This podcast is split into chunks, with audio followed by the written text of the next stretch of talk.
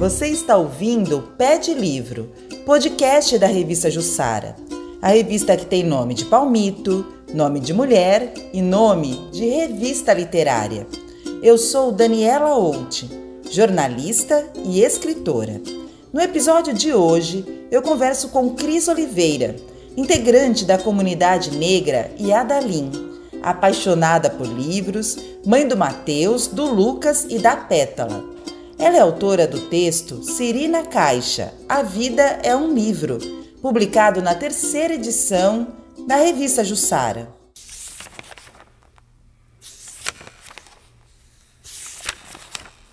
Os livros têm estado na minha vida de uma maneira intensa.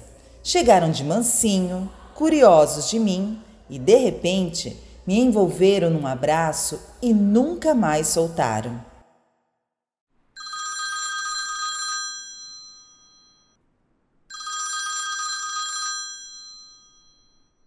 Boa tarde, Cris. Obrigada por você estar aqui dando essa entrevista ao podcast Pé de Livro da revista Jussara. Ai, Dani, muito obrigada a você. Né? Eu me sinto muito honrada de participar dessa entrevista da revista Jussara, uma revista que eu gosto muito, que eu admiro. É, eu vejo né, como vocês trabalham essa revista é, de uma maneira virtual, mas a gente percebe que tem assim todo um preparo antes da edição, durante a edição, depois que vocês lançam a revista, vocês continuam né, trabalhando com os leitores, isso é muito bacana. E eu percebo assim que é uma revista que dá frutos muito legais. É, todo mundo acaba se envolvendo, toda a sociedade, né?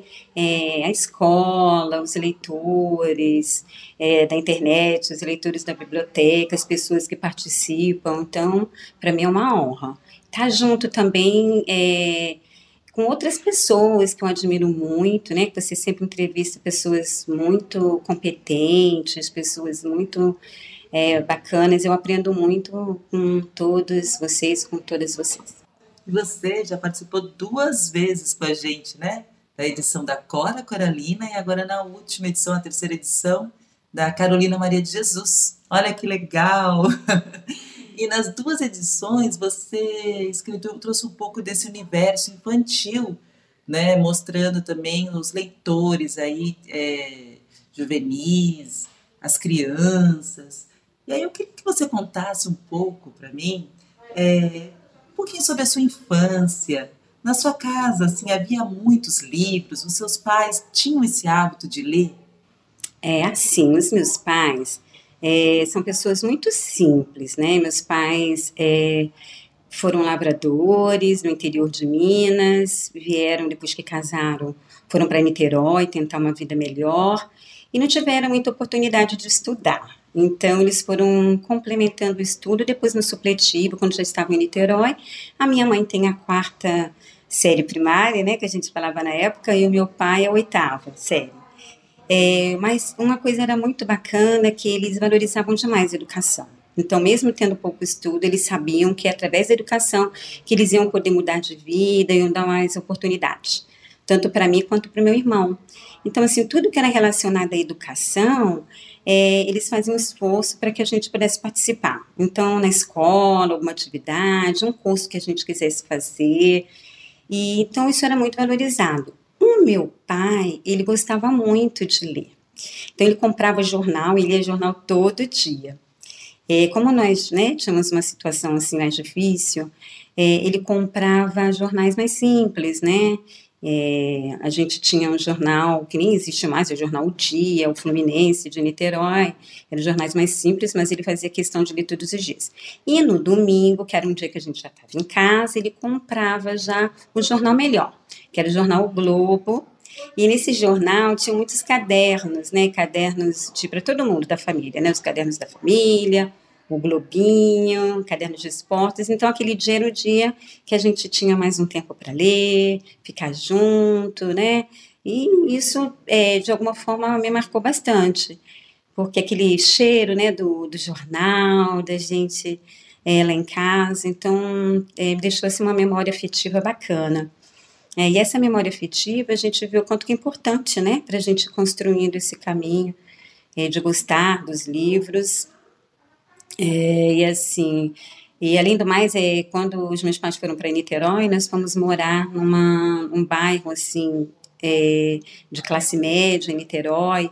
Meu pai era porteiro, minha mãe lavava roupas para fora e nós ganhávamos muitos livros, né, dos moradores da, da cidade, né, dos moradores ali do prédio. Então, eu sempre tinha livros em casa, enciclopédias. Fui crescendo nesse ambiente. Você teve ótimas referências, né, Cris? Desde cedo, assim, você vê que não tem nada a ver com uma condição social, é, tem muito mais a ver, assim, com essa, com essa, assim, essas, é, como é que eu posso falar? Essa sensibilidade, né? Para perceber a importância da, da leitura, dos estudos, e querer sempre dar uma vida melhor para os filhos, né? Então, hoje, por exemplo, nós estamos fazendo essa entrevista aqui numa biblioteca, né? E é quanto é importante uma biblioteca, principalmente para essas famílias, tantas famílias, né? Como a sua, que às vezes não tem essa condição de comprar livros, mas tem um espaço onde eles podem vir, escolher o livro que quer ler, né? E assim também como nós aqui estamos num espaço tão tão bonito, tão gostoso, tão prazeroso e totalmente democrático, né? Então, não Verdade. tem desculpa para não ler, né? Não, e a nossa biblioteca tá linda. A gente tem que aproveitar esse espaço, que é um espaço nosso, um espaço de todos, né?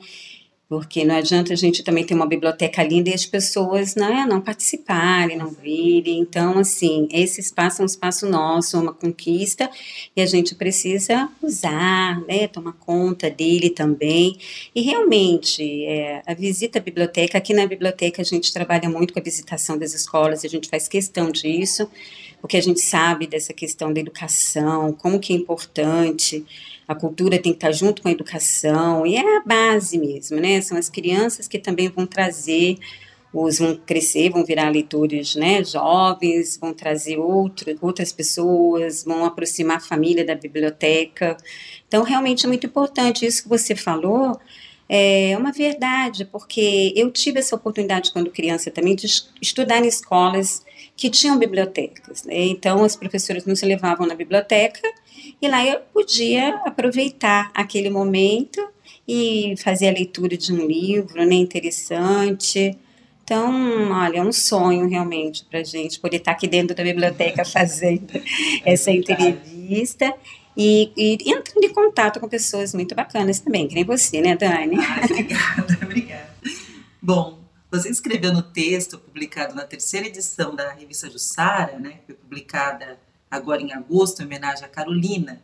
E no seu texto você escreveu assim que os livros eles chegaram para você de mansinho e te abraçaram, que nunca mais te soltaram. Achei linda essa frase, assim, tanto que eu coloquei aqui nessa entrevista.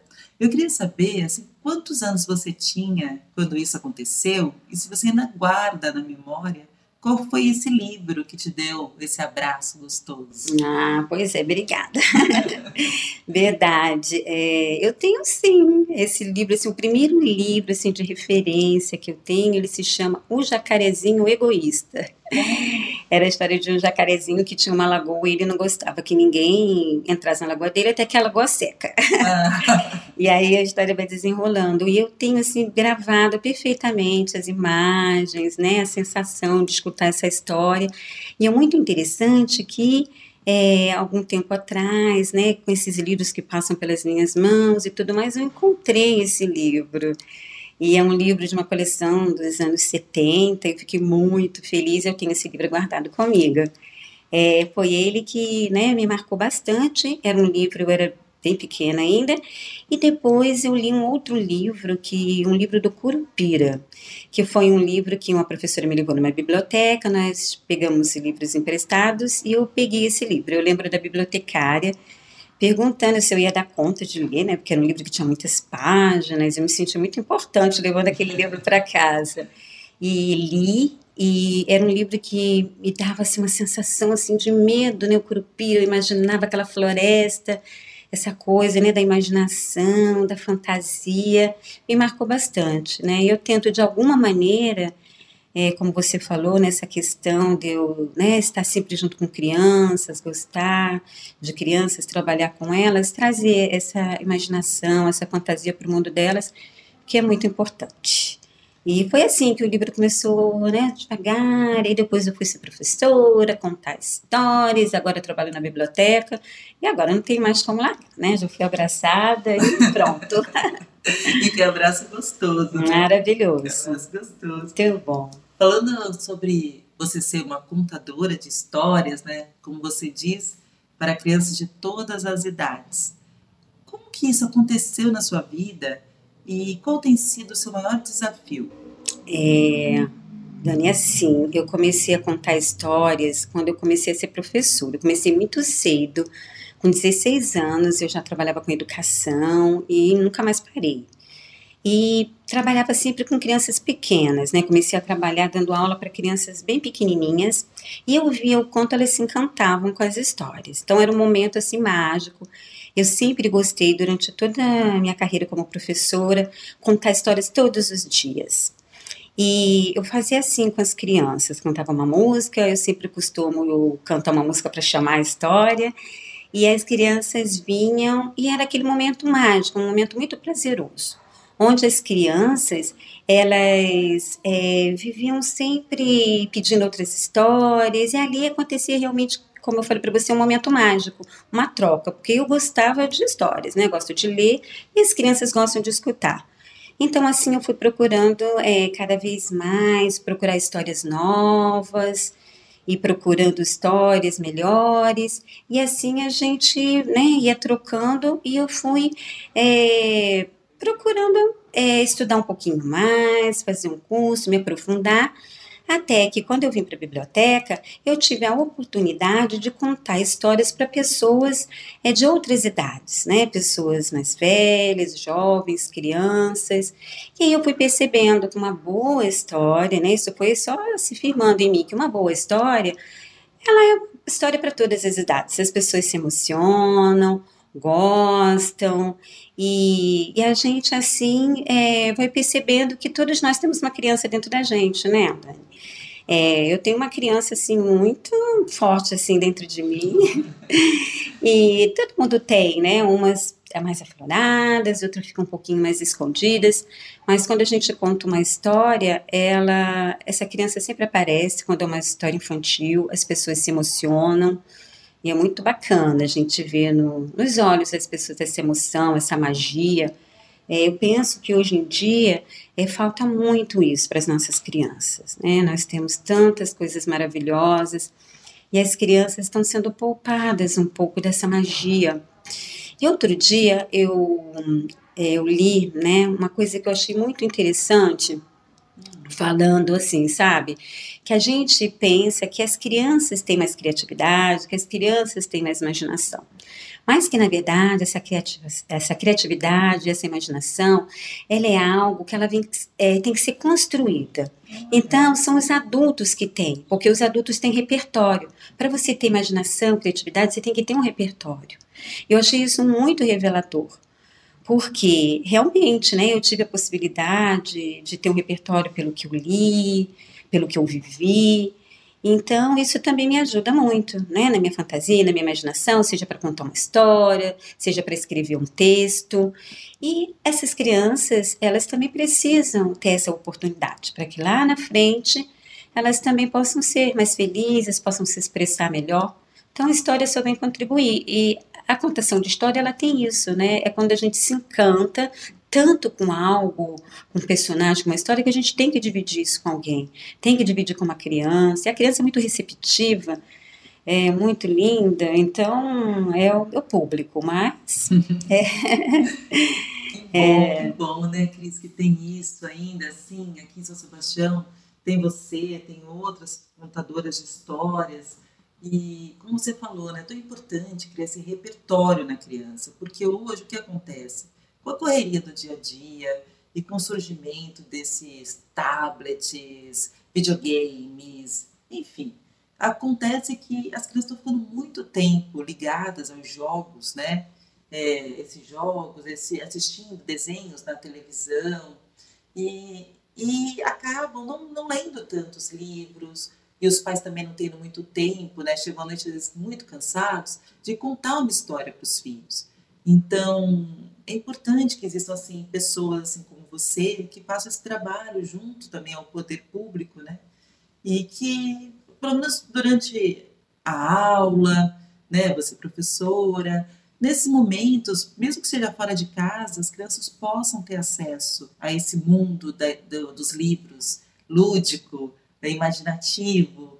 Então, seria bom que tivesse tudo isso dentro de casa, é claro, né? Certeza. Mas a gente sabe que às vezes é muito difícil. Muito. Então... Uhum, sim, é por isso que né, tem aqui a biblioteca, tem alguns projetos, né, que é, tanto eu quanto outras pessoas desenvolvem, né, relacionados à literatura, ao, aos jovens, à educação. Inclusive, nós estamos com uma exposição aqui na biblioteca de contos de fadas, que também é precisa ser assim resgatado, valorizado. Que o conto de fadas ele também traz esse repertório que você está falando para a criança consiga é, resolver melhor né, os seus problemas internos, as suas angústias, as suas emoções e o conto de fadas, ele, ele faz isso, né? A criança se identifica com o personagem, ele consegue elaborar melhor os seus sentimentos. Então, a gente sempre está é, tentando proporcionar isso que você está falando nessa nossa sociedade, né? Que está passando por todos esses momentos de muitas dificuldades, né? E de, e de mudança, né? Estamos todos mudando bastante. É, que bom que você tocou nesse assunto também, que eu vou falar agora sobre um outro projeto seu, é um projeto que você coordena, né, junto com a professora Kátia Soares, com seu marido, o Riva Decibéis. É um projeto de muito sucesso aqui em São Sebastião e que já acontece há muito tempo, que é o Siri na Caixa.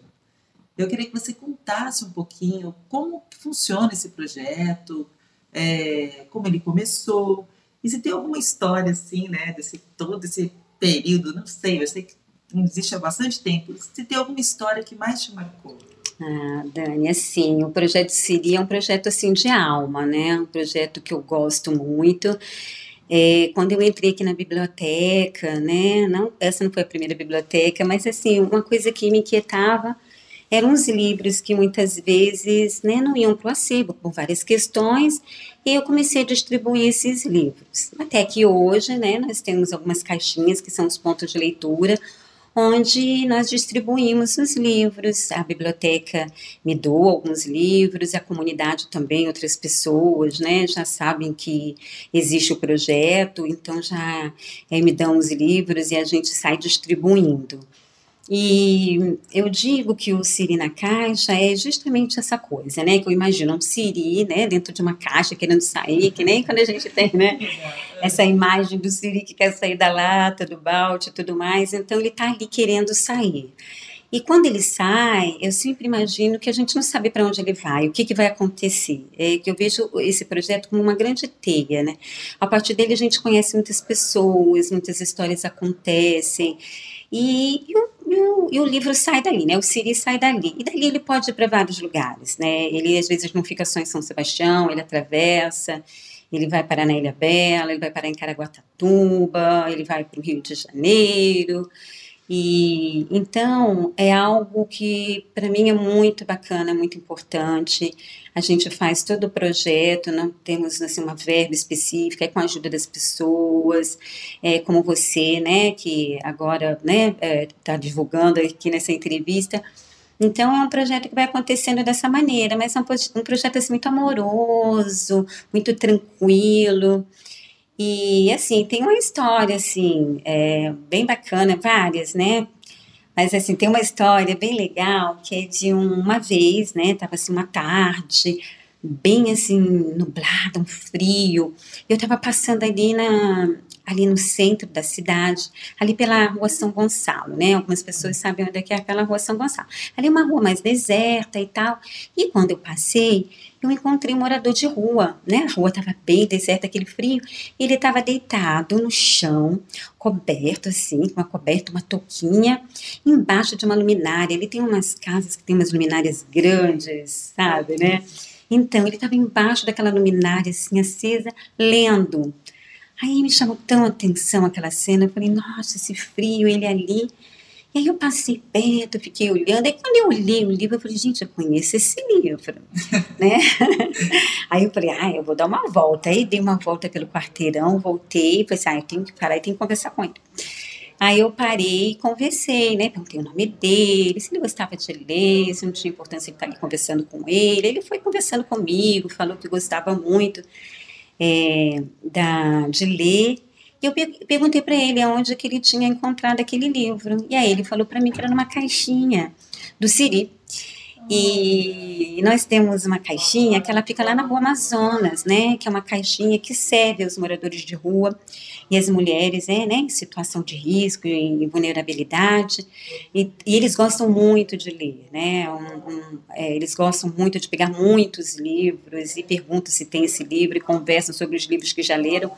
E ele falou para mim que ele tinha pego aquela, aquela, aquele livro lá e que naquele momento ele não estava se drogando, ele estava lendo, né? Ele pensou, olha, nesse momento agora eu estou lendo, poderia estar usando drogas e tudo, mas não. E ele, quando ele me falou isso, assim, foi algo que mexeu muito comigo, fiquei muito emocionada. Eu saí dali querendo contar para todo mundo, né? E foi bem no comecinho, então foi algo que me marcou e que me, me deu forças para que eu continuasse fazendo, né? Que nem eu falei para você, o livro tá ali, a pessoa pega e ele vai é, mexendo com a vida das pessoas de alguma maneira. Eu não sei, né? Isso não dá para a gente ter o controle. É verdade, Cris. E quem quer colaborar, quem quiser doar um livro, por exemplo, projeto, como é que faz? Ah, olha, vocês podem deixar aqui na biblioteca também, né? Que é um espaço bacana que as meninas é, sabem, né? E já separam para mim. Vocês podem deixar também na sede do projeto, que é lá na Rua Ilha Bela, Rua da Feira, né? Que a gente chama Rua da Feira é, no número 39, Casa 4, lá é a sede do projeto. A gente aceita livros é, de literatura, né? Livros que estejam em bom estado, não precisam estar novos, né? Mas que não tenham copim, que não estejam rasgados, que a gente tem que ter esse respeito com o leitor que vai pegar o livro. Então, é isso. Bom, agora mudando um pouquinho de assunto aqui, mas continuando a falar sobre livros, é, você participa do coletivo Comunidade Negra e Adalim, que é voltado para ações antirracistas. Né? Nessa revista, na terceira edição da revista Justara, que homenageou a Carolina Maria de Jesus, esse foi um assunto que nós abordamos bastante, assim, a questão do racismo, né? E eu queria saber, assim, que tipo de ações vocês organizam, se elas têm surtido efeito. Ai, olha, eu queria até te agradecer ter podido escrever na, na revista sobre esse assunto, sobre a Carolina, essa escritora maravilhosa, essa literata, é, porque a gente sabe o quanto que é difícil o espaço né, para que nós da comunidade negra é, possamos nos expressar. Então, é, hoje, é, essa discussão sobre as obras da Carolina Maria de Jesus é uma discussão que está muito atual, e a gente sabe o quanto tempo levou para que as pessoas pudessem conhecer ela melhor, justamente por falta de espaço. Né, de divulgação do trabalho dela, das obras dela. Então, de alguma forma, a revista Jussara está colaborando demais é, com isso. É, nós que somos da comunidade negra, a gente sabe da total importância. Muitas vezes é, as pessoas não valorizam e não sabem disso, mas nós que passamos por questões né, relacionadas ao racismo, a gente valoriza demais esses espaços. Então, aqui já um agradecimento em nome da comunidade negra e a Dalim. É, e a gente, nós somos um grupo de pessoas né, negras é um coletivo onde a gente conversa muito sobre assim as nossas demandas, né, as nossas necessidades, as nossas, nossos, as nossas dificuldades, as nossas vitórias. E a gente gosta de compartilhar entre a gente e de alguma maneira agregar, né, todo, todo esse conhecimento que a gente vai construindo juntos para a comunidade negra de São Sebastião. Então a gente procura participar de eventos, é, fazer formação, rodas de conversa, para que esse assunto é, fique mais esclarecido, né, que a gente possa tocar mais nesse assunto, que é um assunto é, difícil, dolorido, tanto para a gente, né, para nós da comunidade negra, tanto para as pessoas que não são da comunidade negra, para as pessoas brancas. É um, é um assunto muito dolorido, difícil, as pessoas muitas vezes não querem falar sobre isso, porque causa desconforto, mas é preciso que se fale. É, para que isso diminua, para que a gente tenha uma sociedade mais igual, mais justa.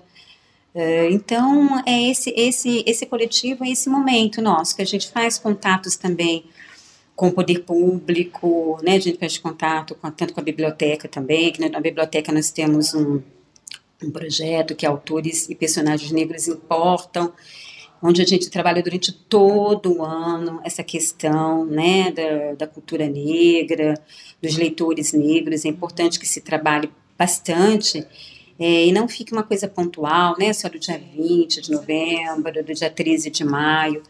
Então, esse coletivo, ele tem esse objetivo de formar, de valorizar, é, de dar esse protagonismo, né, para as pessoas negras, de tanto compartilhar, né, e de compartilhar narrativas, para é, também criar uma rede de apoio, que é Com muito certeza, importante, né? Muito. Entendi. E esse coletivo é formado só por mulheres negras ou tem homens também? Em quantas pessoas vocês são? Ai, nós somos assim. Nós temos um grupo que é um grupo é, virtual. Nesse grupo virtual nós temos é, umas 27 pessoas, mas é, nem todas as pessoas é, muitas vezes têm um contato mais próximo, né, de um encontro, né, de próximo. Tanto na pandemia é, como todos, ficamos um pouquinho mais distantes, mas mantendo esse contato virtu virtual e agora estamos nos aproximando aos poucos.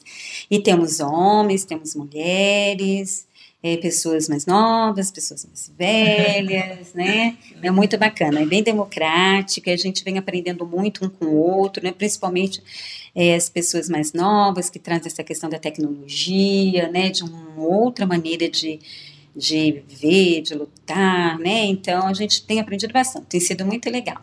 E Cris, assim, porque assim, é, grande acho que o problema do racismo, na minha opinião, um dos, né, é o negacionismo. As pessoas elas dizem que não são racistas e com isso acaba fechando uma porta para discutir, né? Ao negar, não. E, e eu queria saber, assim, aqui no litoral, você é, participa desse grupo, desse coletivo, vocês fazem muitas ações. Vocês também se deparam com esse problema? A dificuldade em abordar o racismo pela negação completa, assim, de que exista? Ai, com certeza, né? A mudança, ela é muito difícil, que como falei para você no início, é um assunto doloroso, um assunto polêmico, é um assunto difícil, então muitas vezes as pessoas preferem negar né? Por quê? Muitas vezes não aprenderam também, porque é muito difícil, é, porque como a gente vive numa sociedade onde o racismo é estrutural, a gente, dentro da escola, na nossa sociedade, a gente não conversa sobre isso. Então, ao longo do tempo, da nossa formação, a gente não discute. Então, as pessoas realmente acreditam que não exista isso. E na nossa sociedade, existe, na nossa sociedade brasileira, uma ideologia muito errada de que existe essa democracia racial. Foi um termo muito usado há pouco tempo e a gente ainda usa até hoje. De que as pessoas convivem muito bem com essa miscigenação. Só que a gente sabe hoje em dia, né, através das pesquisas, né, das estatísticas, da realidade estampada, né, na frente dos nossos olhos, que não é bem assim. É, a comunidade negra ela está muito ainda aquém né, de ter um espaço, de ter um protagonismo dentro da sociedade. A gente precisa discutir muito esses assuntos ainda para a gente conseguir subir alguns degraus. É verdade. E você falou sobre esse projeto que, que existe, né, que é coordenado pela comunidade Adalim, que é Escritores Negros Importam. E eu gostaria que você, assim, se você pudesse também dar algumas dicas de leitura para as pessoas que gostariam de conhecer esse universo dos autores negros? Que, é, quais escritores? Por onde começar? Ah, olha, é, esse, esse mundo é, dos escritores negros é um mundo muito intenso, muito bonito. Nós temos escritoras e escritores maravilhosos. Eu acho que uma primeira pessoa que a gente pode começar é a Carolina Maria de Jesus, né? Maravilhoso. O livro dela é uma delícia de se ler, a gente já começa e não quer parar mais. É um livro fácil, gostoso gostoso e um livro que mostra bem a realidade é, do povo negro. É um livro que mostra um caminhar do povo, de como é difícil alcançar, né, alguns espaços. É, mas ela fala de uma maneira tão maravilhosa, essa literata, que não é um livro é, de angústias, né? É um livro realmente faz a gente refletir e se aprofundar nesse universo, conforme você falou. Tem o Quarto de Despejo, que é o mais famoso, mas agora a Companhia das Letras está lançando, né? É, é, inclusive, é, os, os, novos livros já estão vindo até um pouquinho diferentes, né? Desses que, que existem, existiam antes. E que eu, também tem, nós temos a Casa de Alvenaria, volume 1 e 2. Sim. Né? Temos Provérbios, temos outros livros, né? Que... Com certeza, Diário de Bitita. Diário de Bitita. Né? E nós vamos fazer também uma exposição aqui em novembro. A gente vai estar trabalhando esse tema dentro do projeto. Nós vamos fazer na biblioteca. É um trabalho, né? Mais assim consistente. Vamos fazer a exposição da Carolina Maria de Jesus também. Isso, com também. certeza. Vocês, com certeza vão estar, ter assim, lugar de destaque. Bacana. E aí as pessoas poderão vir e entrar em contato com esses livros, conhecer a revista, ah, né? Isso, editada, vai ser muito bacana. Vou deixar tá bom? algumas impressas também. Ah, vai ser ótimo. Maravilhoso. E tem Conceição Evaristo também, né? Que é uma escritora que agora está é, sendo reconhecida, muito lida, e que demorou muito também para publicar seu primeiro livro, né? Depois de 70 anos, para ter todo esse reconhecimento. A Carolina também é a mesma coisa, é um, uma ótima leitura, Conceição Evaristo. É, nós temos aqui na biblioteca Olhos d'Água. Então, é, é um, são autoras maravilhosas. A Chimamanda Adichie, né, que também é uma Sim. outra autora africana maravilhosa. Maravilhosa. Eu li aquele livro dela, O Hibisco Roxo. Sim, eu já li também. É, Lindo. Incrível. Incrível, né? Tem vários... A, a literatura dela é muito potente. Muito vasta, muito potente. Muito bacana. Muitos livros. Grande Não é? Também. Tem a Djamila Ribeiro também, que tem muitos livros. E ela é muito didática.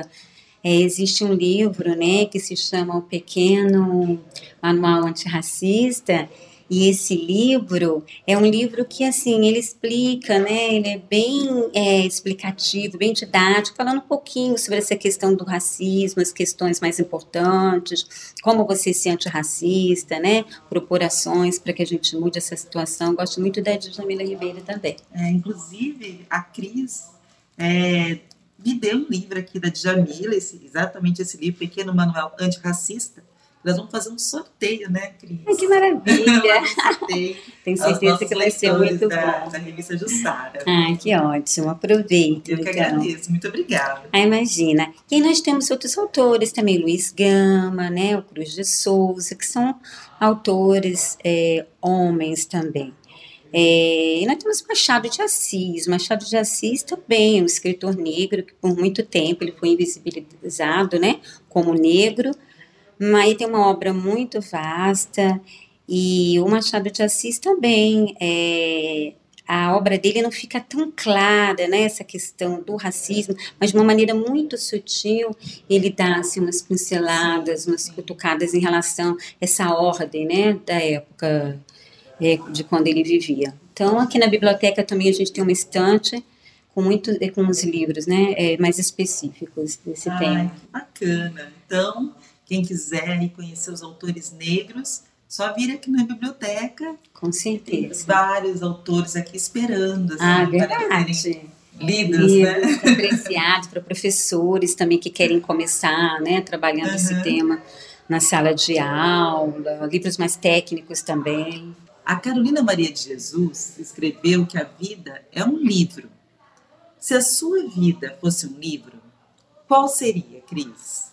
Ai, Dani, hum, eu, é, seriam muitos livros. eu não teria um livro específico, porque é a beleza da literatura que eu acho é justamente isso, né? É o como que a literatura ela pode te ajudar, né? Em você se conhecer, em você conhecer o outro. Então, é, eu, eu vejo que o livro é essa pluralidade né, de ideias, de maneiras de pensar, maneiras de enxergar o mundo. Então, a vida é composta desses muitos livros. É, é um quebra-cabeça desses livros, né, que vão nos ajudando, vão nos potencializando. Então, eu todos os livros para mim são maravilhosos, mas tem sempre aquele livro, né, que a gente gosta. Eu gosto, eu foi um livro que me marcou muito, foi 100 anos de solidão. Ah, que É, lindo. maravilhoso, né? Maravilhoso. Gabriel Garcia Marques. Isso, Gabriel Garcia né? Marques. Fala é. sobre Macondo, Sim. cidadezinha imaginária. Imaginária. Incrível, incrível, né? incrível, cheio de imaginação, de pessoas, cada um vivendo, né, os seus, escolha. é, os seus mistérios, as suas, os seus desafios, né, os seus sonhos, é, no decorrer de uma saga maravilhosa. Foi um livro assim que quando eu terminei de ler, eu estava em outro lugar e fiquei muito tempo assim, sabe, Uhum. pensando sobre ele. É, posso falar E Cris, para gente finalizar, toda Uhum. vez que eu faço uma entrevista, aqui. É, como eu faço muitas perguntas, eu acho assim, é, educado da minha parte perguntar para o meu entrevistado se ele também gostaria de fazer uma pergunta para mim. Então, se você tiver alguma dúvida, alguma coisa que você queira saber sobre mim. Que bacana. Ah, eu gostaria de saber como que a literatura, né, os livros, esse mundo literário, ele impacta você, né? O que, o que ele causa em você enquanto, não como escritora, não como leitora, mas como assim, pessoa, o que que, o que, que ele representa para você, mais Ah, profundamente? Então, desde que eu comecei a ler, assim, sei lá, quando eu era muito criancinha, assim, não, não era. é, eu lembro assim que eu estava brincando no quarto da minha mãe e descobri um livro que estava lá todo despedaçado. É, Eu estava brincando de casinha no quarto dela, abri a gaveta, estava esse livro lá, faltando capa, faltando um monte de partes. Então, era um romance na época, eu comecei a ler e, enfim, na hora eu parei de brincar, comecei a ler e não conseguia parar e comecei a procurar pela casa, tentar encontrar partes do livro. Então, desde esse momento, eu acho que o livro ele serviu muito para mim para para me despertar para outras coisas que não existiam na minha realidade. Países, é, pessoas. Eu morava numa, cidade, numa casa muito pequenininha naquela época. Eu cresci também numa família. é, meu pai é funcionário público, a minha mãe parou de trabalhar há 10 anos para criar a gente. Então a gente era uma família também. Não tinha muitos livros na minha casa, sabe? Não era. Esse livro estava lá, eu não sei. eu encontrei, ou ele, me Ele encontrou. encontrou. Mas, é, então assim, a gente não viajava muito. Na época também a televisão, né? Não era a televisão de agora, essa tela plana, que tem milhões de canais. Era tudo, a gente era muito mais fechado, não tinha internet. Então, o livro, é, ele serviu para mim como esse, essa janela para o mundo, sabe? Então, eu comecei a perceber que existiam, assim, outras formas de se relacionar, países onde eu gostaria de conhecer, é, tudo, tudo estava no livro, né? E até hoje é assim, apesar dessas inovações todas, cada vez que eu le- leio um livro é como se eu estivesse visitando um outro mundo, né? Então, Né? você acaba saindo desse do- da minha rotina, da- do- das minhas aflições do dia a dia, e eu vou para um outro universo. Né? Enquanto eu tô lá, né? E é um universo que a gente tem controle, né? Sim. Começa a ficar muito chato e passa as páginas da ansiedade vai logo no final. É assim mesmo, é bom se fecha, a né? vida fosse assim também. É né? verdade. Parece, tipo assim, né? Vou adiantar algumas coisas, não voltar. Voltar, tá indo, volta, Isso. vamos reler. Ai, que Mas lindo. é isso. Poxa, E eu queria te agradecer pela Ah, entrevista maravilhosa. Obrigada. Muito Obrigada bom sempre conversar com Ai, você. que bom. Muito, Viu? Você muito é uma pessoa que eu admiro muito, uma pessoa doce, uma pessoa que faz um trabalho incrível com essa, como contadora de histórias. Então, só assim, tenho muito orgulho mesmo de ter você na nossa revista. Ai, Obrigada. Obrigada a você. Eu que me sinto assim, orgulhosa que eu aprendo muito com você, com a sua dedicação, com a sua persistência, porque eu acho muito bacana, né? Dia a dia você tá ali com aquele vigor, né? Firme, fazendo ah, eu sou uma inspiração. Obrigada também. Muito orgulho e muita admiração por você também. Obrigada. Beijo. Um beijo também. Tchau. Ótimo, tchau.